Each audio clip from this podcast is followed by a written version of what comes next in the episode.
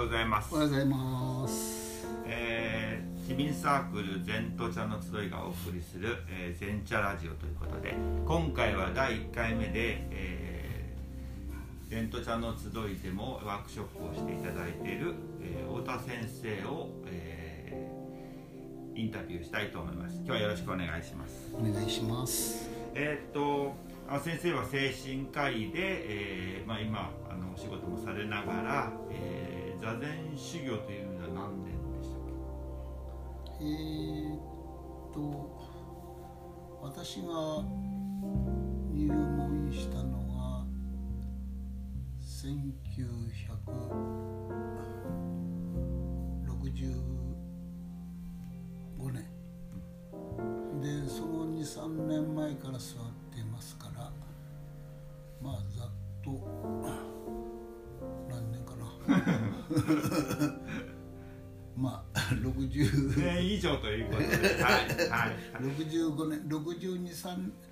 23年から座ってると思います、はい。まあ、あの座禅のこともお聞きしたいんですが、まあ、その前に先生の人となりをということで第1回目に関しては、えー、先生お生まれは？えーと、私は東京の千駄ヶ谷の慶応病院で生まれています。東京生まれということはい、で育ちが 戦争が激しくなって、えー、私の父親の実家である富山県高岡市伏木というところで、えー、育ちました。疎開ってことですいや疎開というよりはむしろ私の父親の実家祖母のところあまあ転居された、ね、私私だけが、ああで父親と母親は終戦まで、えー、東京におりました。あえお一人でじゃあ富山の方に？はいおばおばあちゃんのところにあ、えー、おばあちゃんって感じで、はい、ああそれが何歳？えー、と昭和17年生まれですからうん大体で小学生の頃といやいや23歳頃。あそんなに、はい、あじゃあもう物心つく前ということで、はい。はい、じゃあ、えーと、実際にはおばあちゃんと連れてそうです。おばあちゃん子でした。はい。おばあちゃん子っぽいですよね。はい。そんなこと言うと失礼な感じですけど。あすいません、えー、どうしておばあちゃん子なの？ええー、どうでしょうね。なんかこう先生の場合はこうどことなくこうあいつまで年齢が経ってもこう可愛らしい面があるんで なんかおばあちゃん子って言うとすごくこうぴったりくるなと私の頭の中では思う、まあ、こういう甘いから大先輩であるにもかかわらずこう平気にいろいろとこうやってずかずかと質問したりなんだかんださせていただく間柄なんですが、えーと、それで、えーと、富山の方でお育ちになってその後はえっ、ー、と精神まあ精神科もあれですけどもお医者さんになろうと思ったのはいつぐらいか？私は高校まで富山県でいました。で、うん、受験する時に、えー、担任の教師が「お前は数学と物理科学が得意だけど英語と国語と社会が苦手だから東工大を進めたんですね。で私はいや私は技術者じゃないと気分的に思ってました。どちらかというとうちの親父が戦前政治家でしたから政治家的な雰囲気があったのでまあ東工大はじゃあ試して受けてみようかと受けたんですがあのあんまり行く気はなかったのでそこは落ちて1年浪人しました。で1年浪人する時に、えー、池袋に私のおばがいましたので、はい、そこで下宿して予備校に通いました、はい、で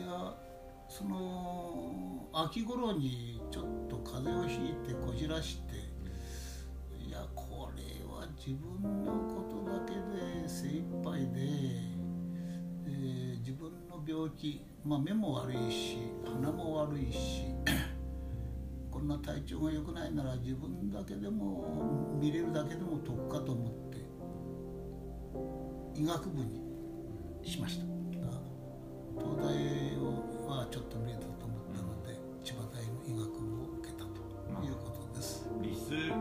が得意だったってこともあって、はい、あとはそのちょっと体が病弱だったというところもあってそれが、まあ、聞くところによると先生の場合こう、まあ、座禅の話に私が先に言っちゃうんですけども、はい。はい、えーと、死への恐怖みたいなのを感じたっていうのもあのお医者さんになるにあたっての何か動機にはなりましたか、まあ、医者になるというよりも、この死の恐怖っていうのは強烈でしたのでこれをどうやって解決するかというのはやっぱり大きな問題でした。で私はまああの小学校時代からもそうなんですが例えば小学校時代に校長がその当時の校長が私の母親に対してこんな神経質なお子さんは今まで見たことないと言われるぐらいに不安の強い子供でした。で中学に入って、えー、寝てるうちに心臓が止まったらどうしようという不安に駆られて寝ることができない。もう寝たら死んじゃったらどうしようもないじゃない。ということで寝ることができない。ということとかそれから、うん、母親の家は大体伝統的にクリスチャンだったのでうちには聖書があったんですけども聖書を読んでも私の知識では理解できない。それは後に大学に入ってからなぜああいうふうにキリスト教が入れないのかというのは大学に入った時にバードランド・ラッセルの「私はなぜキリスト教徒ではないのか」という本を読んだ時ああ私と同じことを考えてた大先輩がいたということを知ったんですけれども中学時代。えー、浪人高校浪人代もそういう気持ちもあったんですがまあ一応受験ということでその問題が棚上げにされたまま医学部に入った途端にですねやっぱりその問題は決着つかないとどうしようもないと。で私が医学部に入った当時は、えー、医学部の医学部っていうか学校が相当荒れた時代です。えー、最初はインターン、えー、インターン改革、それからインターンが廃止になったら今度は医局改革というふうなこと全国的な学園紛争があった時代でした。で私も政治には関心があったので、え、千葉大の医学部の自治会の役員を少し一時末端でしたけどもやってたんですけれどうんどうしてもこの不安を 解決せざるを得ないと。いうことで、えー、千葉大の禅の会というのは作られるということがあってそれを契機にしてやっぱり禅じゃなきゃいけないのかな。キリスト教では無理だと。そうかといって私の父方のうちは浄土真宗です。で小さい時に、うん、おばあさんに連れられて大きなお寺なんですが正光寺という、うん、不思議では最大富山県でも、浄土真宗のお寺としては最大級のお寺ですがそこの門徒でしたので小さい時にはあのおちごさんになったりですね、あるいは日曜になると、まあ、お坊さんの話に聞くと。そうすると地獄絵が出て嘘をつくと舌を抜かれたりうん油地獄だとかいろんな地獄絵を見せられてゾッとしたわけですだけども浄土真宗にも入れないしキリスト教にも入れないということがあってうんそれで先ほどのバードランド・ラッセルの本なんかも読んだりしてこれを解決するにはうんやっぱり善でしかないだろうということで思い切って禅の修行を始めたと芸能が大学生入ってからということで、はいはい。ちょうど千葉大学のその全土会の発足にちょうどタイミングがあったっていうことでちょっと遡るんですけども、はい。その小学生時代にあの